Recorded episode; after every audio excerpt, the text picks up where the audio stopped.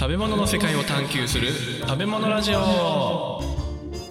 食べ物の世界を探求する。食べ物ラジオのカチャ料理武藤。武藤拓郎とそして武藤太郎です。このラジオは少し変わった経歴の料理人兄弟が食べ物の知られざる世界をちょっと変わった視点から学んでいくラジオ番組です。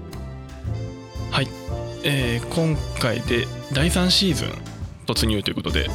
はいですね今回のテーマはお茶ということで聞いてますけれど。はい。なんで？まあ静岡県民ですからね。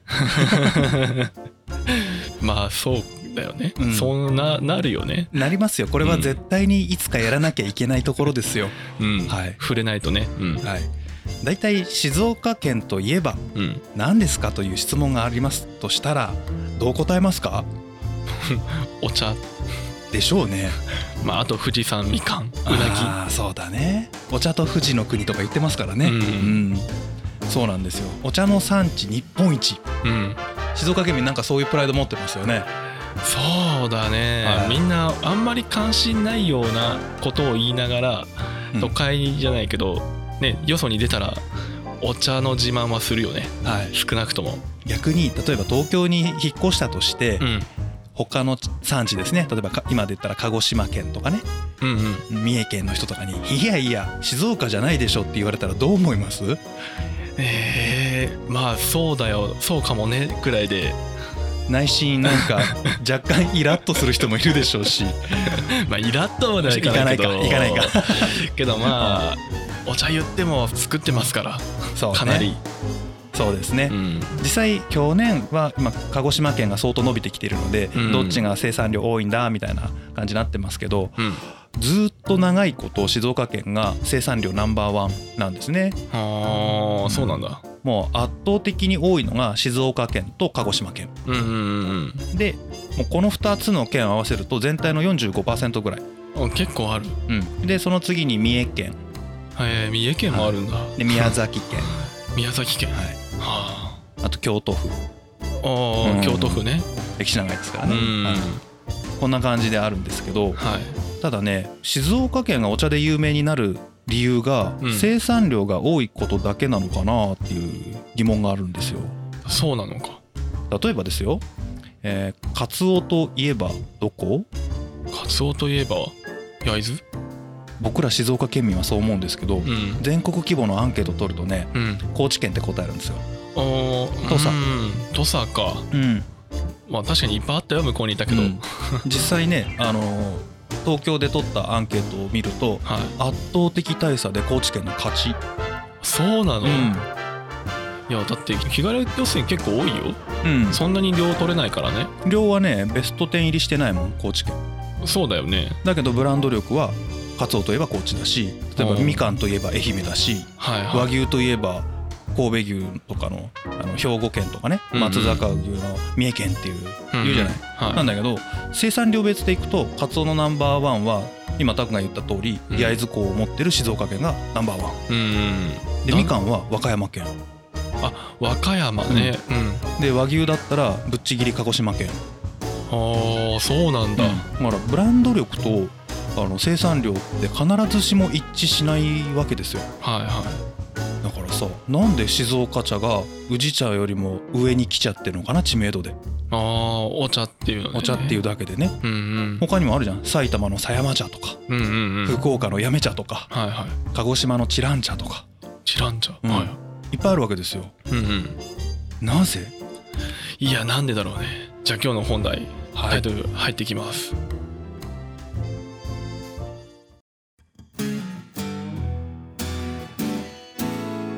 人類を魅了するお茶物語、えー人類を魅了するお茶の物語ということで今回はそうですね。オープニングでも話がありましたけどはい。茶どころ静岡はどうやって生まれたんだと。うん。多分これが分かると他の産業が勃興してブランドが高まっていった理由も似たようなことから検証できんじゃないかなってちょっと思ってるわけですね。はいはい、うん、でこれを調べたところはい。やばいっすよ今回。マジで。そんなに多い？なるべく縮めて言いますけどはい。現時点で3万文字以上書いてますから。いや本書けるじゃん。まだねあのこれもう第1話取りながらはい。もう、えー結論書き終わってないですね。多分3万4 5千文字いっちゃうんじゃないかな。まだ伸びる。まだ伸びる。なるべく余分なことをはしょってうん。縮めて縮めて話はしていこうと思いますけどね。はい。はいところでですね、はい。静岡県がえー全国規模でお茶の産地として名前が出始めたの。はい。はい。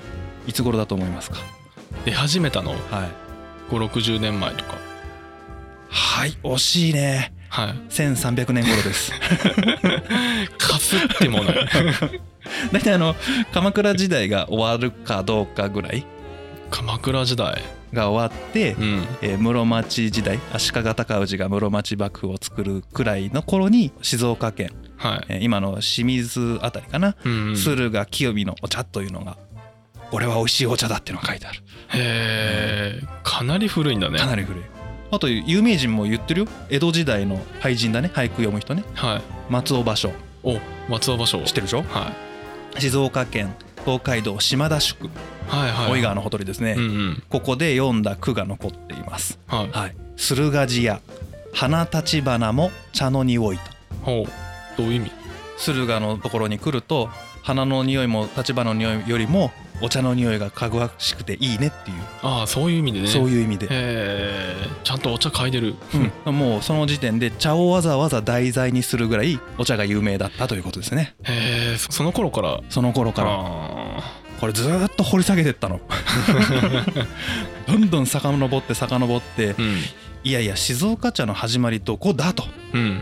言ったらとある有名なお坊さんが出てきてはい。正一国師と。ほうう。んうん。これはこの人ね全国区でそんなに有名ではないかもしれないけどうん。京都の東福寺というお寺を作った人ですね。でもともと名前は縁二という名前なんですけど、うん。死んだ後に送り名として天皇陛下から。ほう天皇から正一国師といううん。正一っていうのはね聖聖なるの聖にうん一番の。一、うんで国師っていうの。は国の。師匠の。師で正一国師って言うんですけどこれはどういう意味かというとうん正一っていうの。はもうとんでもなく素晴らしいナンバーワンの。人だということだよねああそういう意味なんだで国師というの。は国の。師匠つまり天皇の。師匠というぐらい素晴らしい人だという天皇の。師匠とかありなの。その。ぐらい時の。天皇が思っ慕ってたお坊さんなんだよねへえすごい人ってことでそうねこのすごい人がなぜか静岡にお茶をポンと置いていく。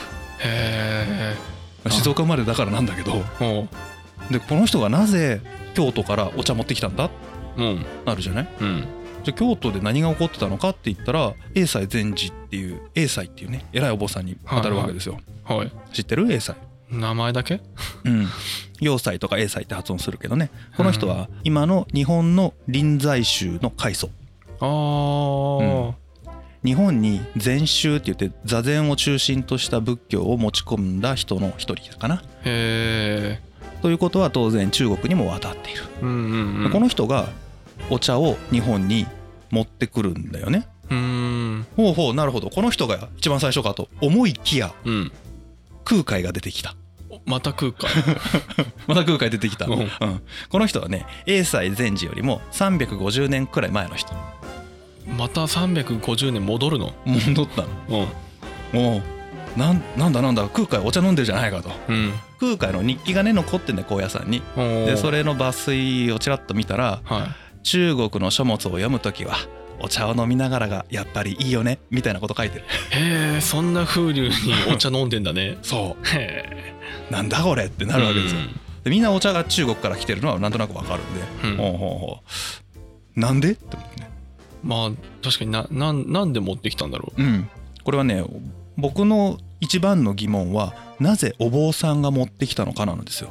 うあー確かに空海もみんなお坊さんだ。へそうなんですよ。全員お坊さんなんですよ、えでねこの時代背景を考えると空海や最澄は遣唐使という国の使節団の一員として中国に渡ってます。はい。これはまあ勉強のため留学ですね、まあ、これはいいですよ、うんうん。で英才禅師は日宋貿易戦、はい貿易船うん。あの唐が滅んで宋に国が変わってるんですけど、うん。貿易戦なんですよ、うん、うん。なんなら英才が貿易船に乗ったのって貿易を始めてから何十年も経った後なんですねああもう貿易は始まってたんだ。始まってて、はい。第何回目かの貿易船に乗せてもらっていくんだよね。はい。じゃあさ商人そんだけ貿易やってるんだったら商人が日本にお茶持ってくればいいじゃん。うんうんうんうん。だってお茶の輸出入って誰がやるよ？いやまた普通に商人じゃないの？ですよね。うん。それやらずになぜか英才なんだよね。なんでそこでお坊さん？でしょ？うん。ここまで行っちゃったんですよ。で これを分からないとうん。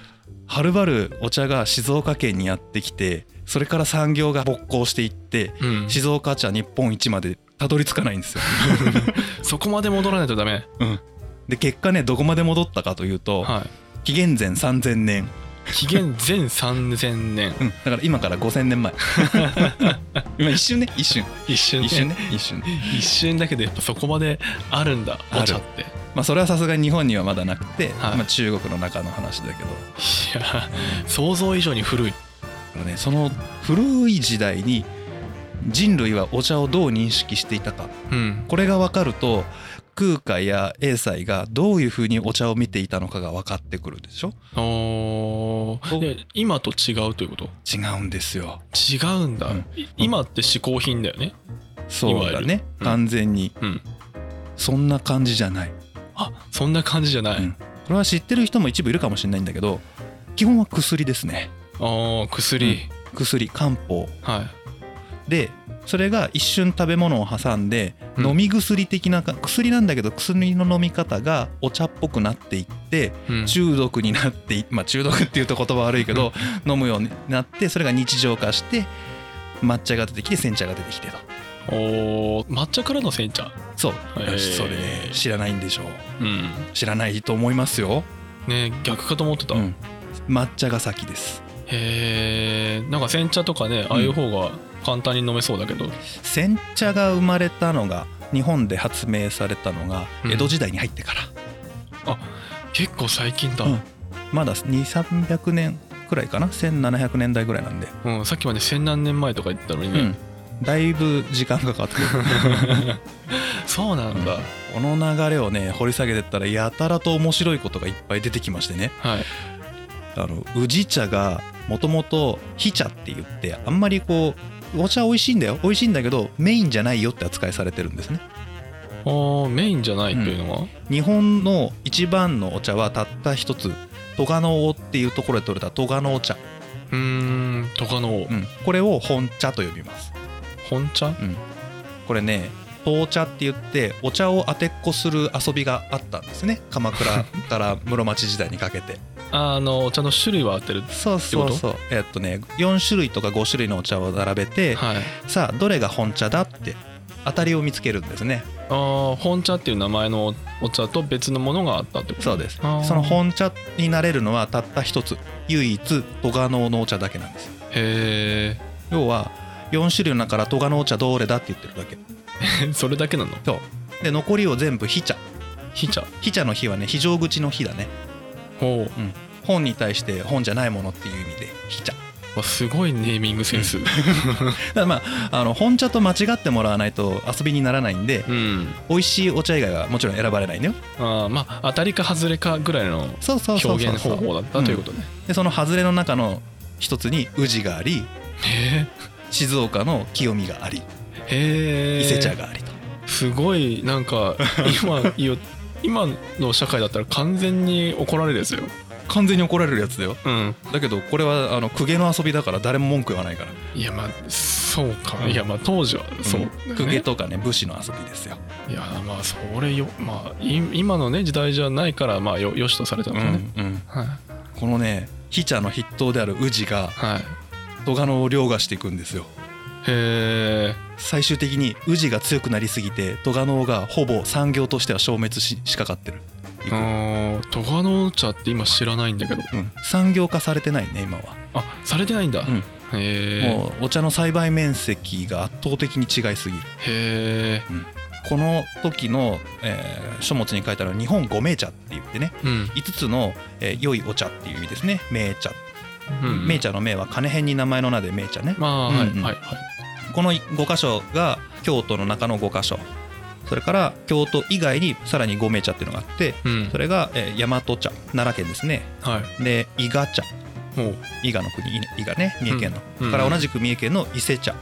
で静岡県の清見茶。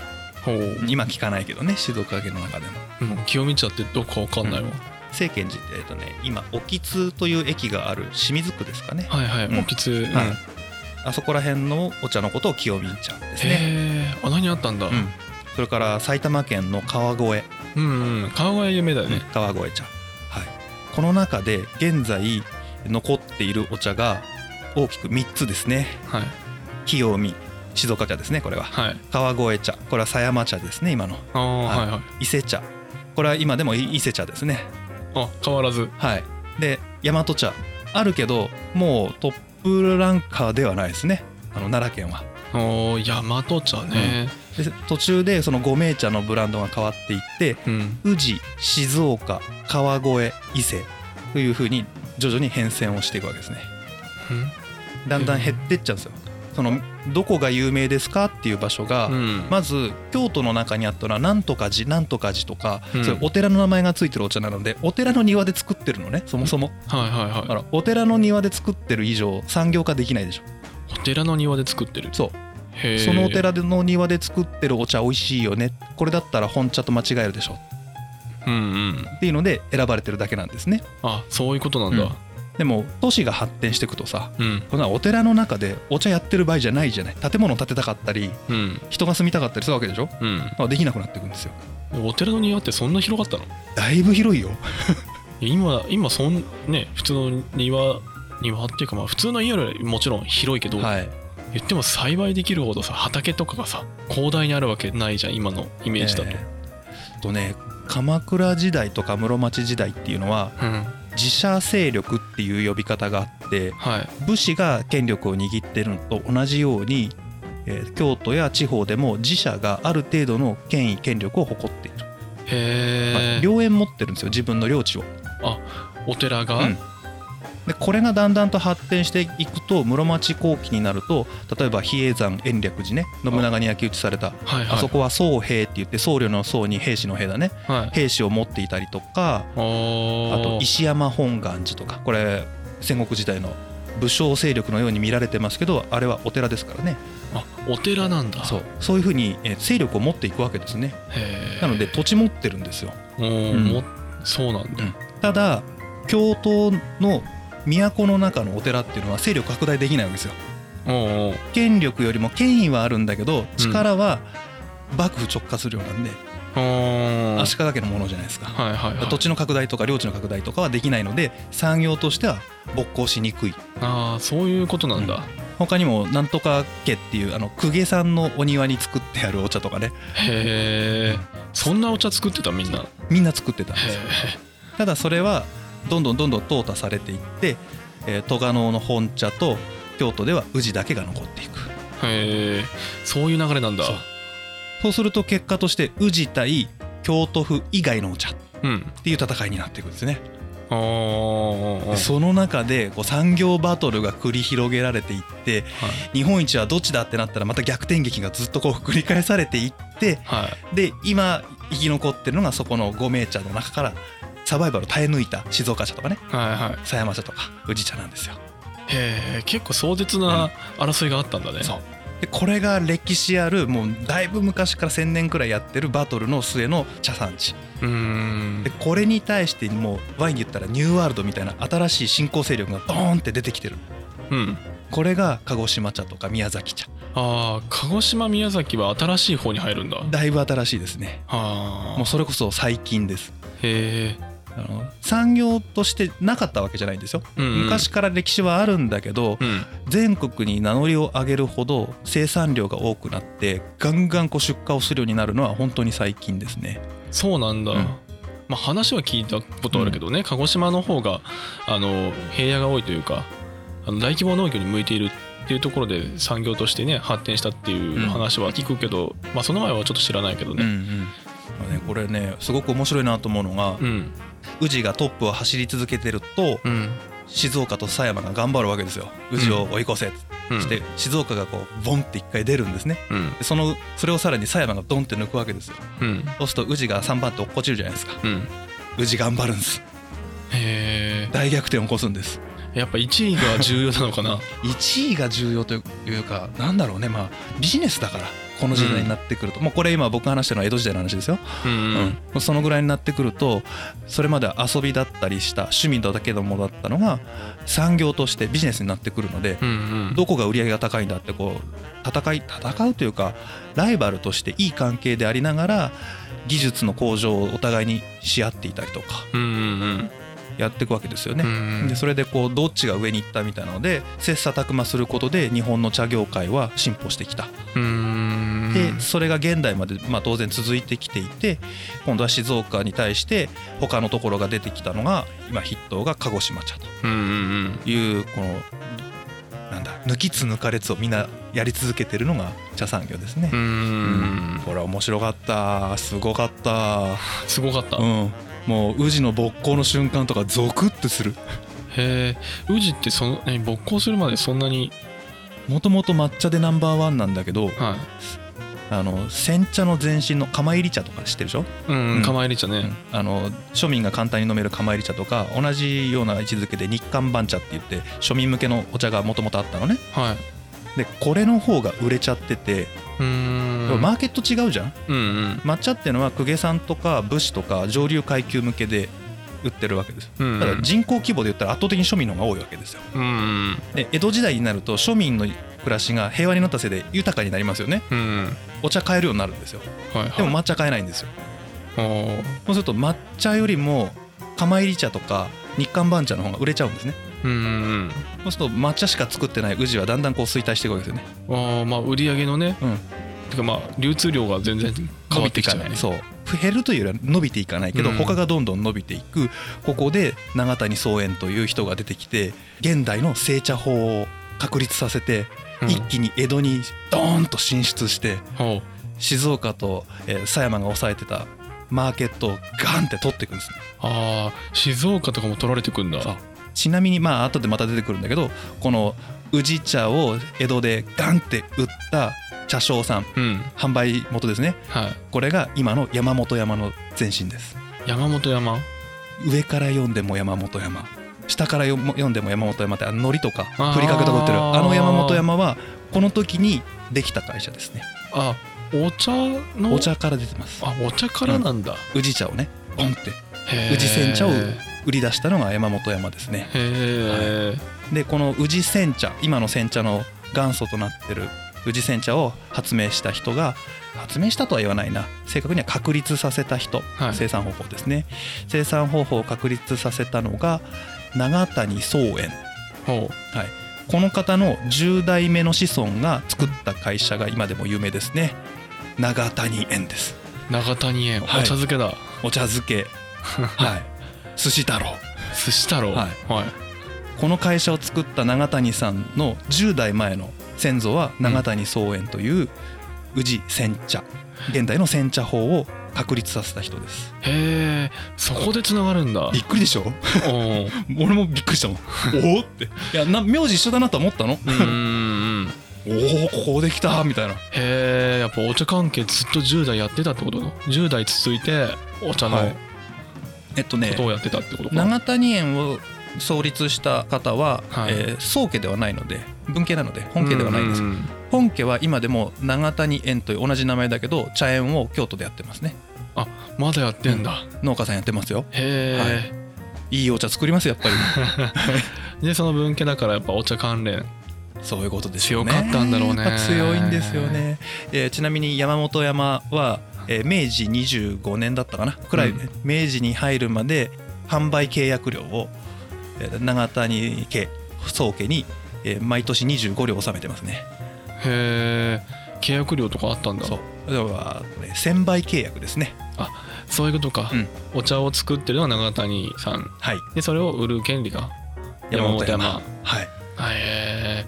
そこ自分で作らなかったんだね。うん。長谷園としてその独占販売みたいなのは。やらなかったみたいですよ。やんなかったんだ、多分ね時代が江戸時代中期ぐらいの方なのでなかなか難しかったのかもしれないですね。うあん。自分は茶園をやらなきゃいけないですから。あうんまあ今はそうだけどね生産と販売は両方やるっていうのはかなりしんどいからね。だって全部手作業だから当時。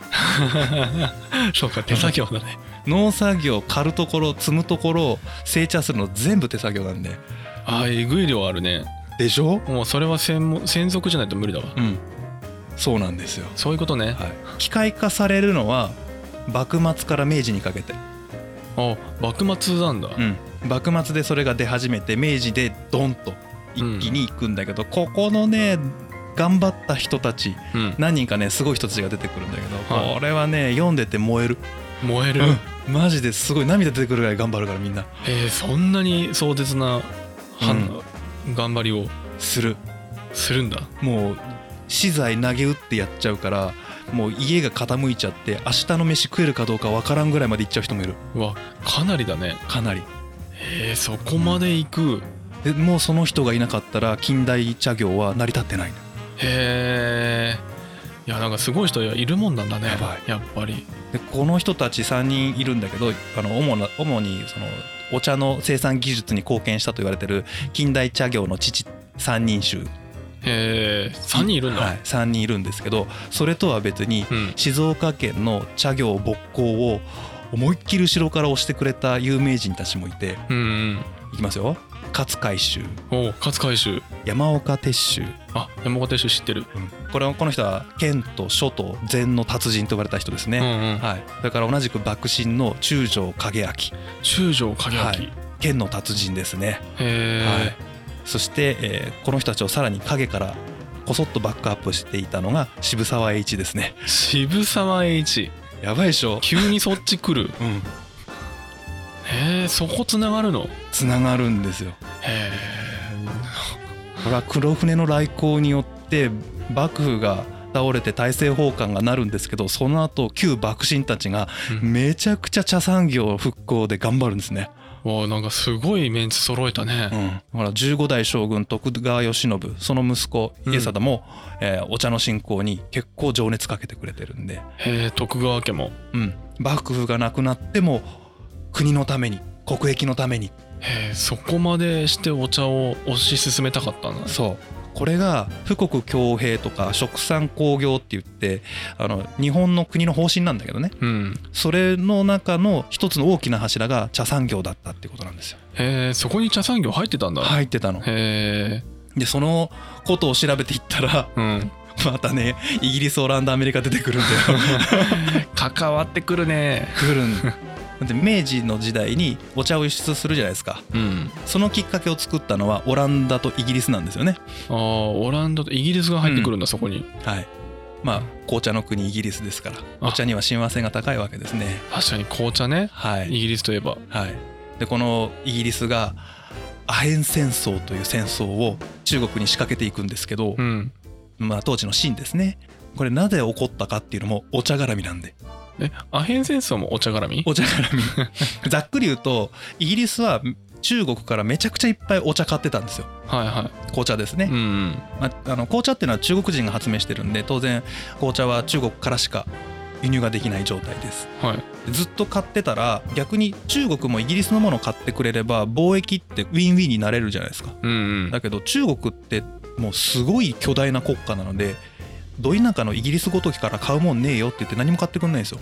もう洋服だとかっていや全然ある。こっちにある。なんならお前らが欲しいシルクだって持ってるし。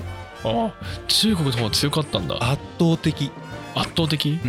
えー産業革命以降えーイギリスが大英帝国を築くくらいにまでいかないと、うん。それまでは世界の GDP の3分の1くらいは中国だけで占めてんじゃないかな。3分の1が中国、うん。そういうお国なんですよあそこは。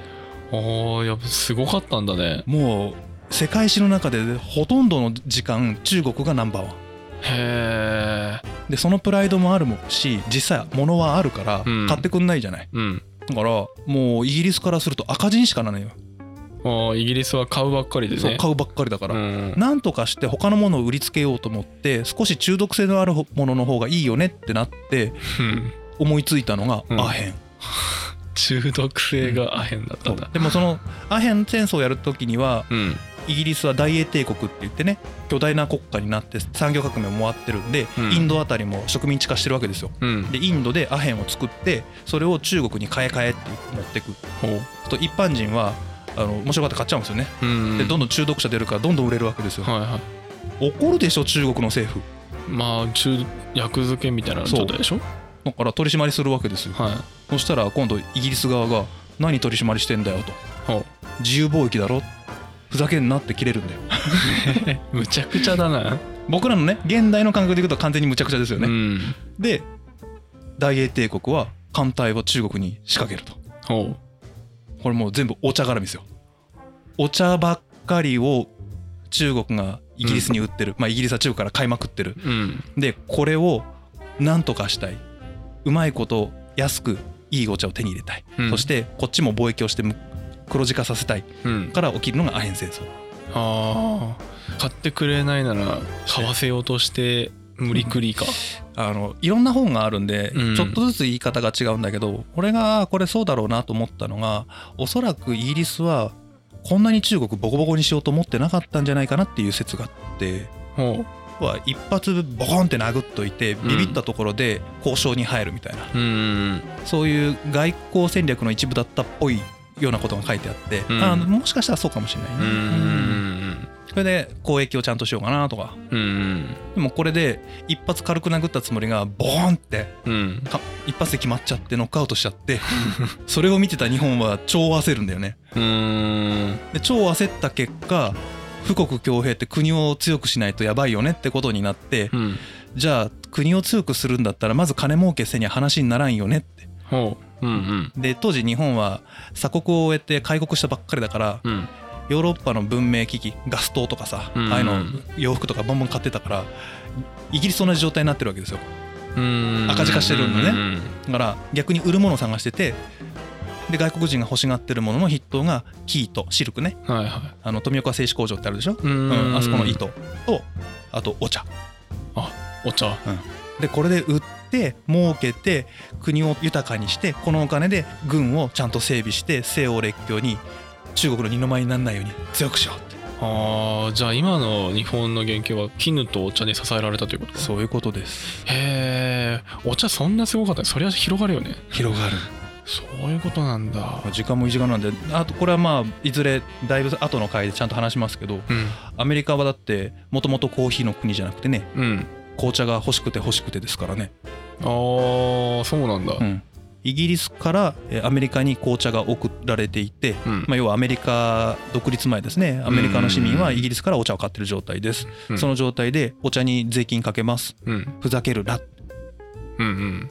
他のもの税金かけてもいいからお茶にかけたらそれが一番欲しいのになんでそいつにそんな高い税率かけんだよって。そんな紅茶欲しかったんだね。それでブチ切れてうん。ボストンってわかるよね。ボストンボストン港にやってきていたイギリス商船。はい。商船が紅茶いっぱい積んでたんだけど、ん。ここを襲ってうん。紅茶を全部海に投げ捨てるっていう事件が起こるんですよ。そこを奪うんじゃない奪いんじゃない。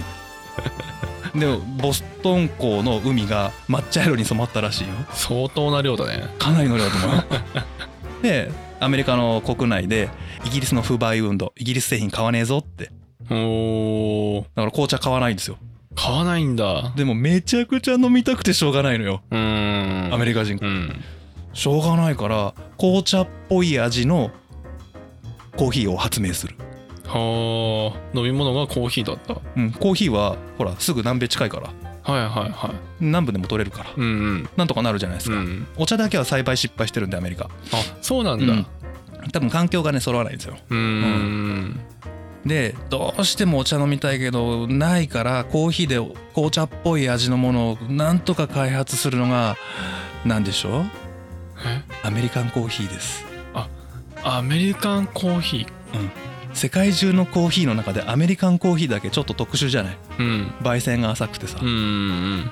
あれはね紅茶に味を似せるためにああいう味になってるっていうね ああれ紅茶が飲みたくて作ったんだ。そう。よっぽどね紅茶を諦められなかったんだと思うよ。それすごいね。ね。その何？モチベーションというか、うん。そこまでして紅茶飲みたかったんだね。飲みたかったんだって。もうそこから時間軸で言ったら数百年経っているんで、もうコーヒー文化の国にはなってるんですけど、うん。今ニューヨークを中心に抹茶文化が広がりつつありますよね。またお茶広がってんだねえ面白いでしょ、ああそう,、んそうやっぱお茶ってすごいんだね。うん。ペリー来航黒船の時もうん。そこで開国した後も日米修好通商条約うん。不平等条約で貿易始めるじゃないですか、筆頭お茶ですからね。きっとお茶だったんだ。アメリカが日本から買ってくれたのお茶ですから。はあ。よっぽどだね。でしょ？そういう流れもあるんだねこれをね一個一個なんで？なんで？って言ってったらうん。とんでもないことになってしまって。いやすんごい面白かったの。うん。また文字数にしたら3万文字超えちゃった。いやまあ面白そうだね。うん。なんで次回からは、うん。えーそもそもお茶はどこからやってきたのか。でお茶って何ぞ？う。んっていうところを掘り下げていくのとうん。あとは空海と英才が日本にお茶を持ってきたところ、はい、もう一発目でなんで僧侶がお茶を持ってきて広めたのかが分かる、ああそこ気になる、うん。まずそこから答え合わせしていこうと思います。じゃあ次回もお楽しみに。ありがとうございました。ありがとうございました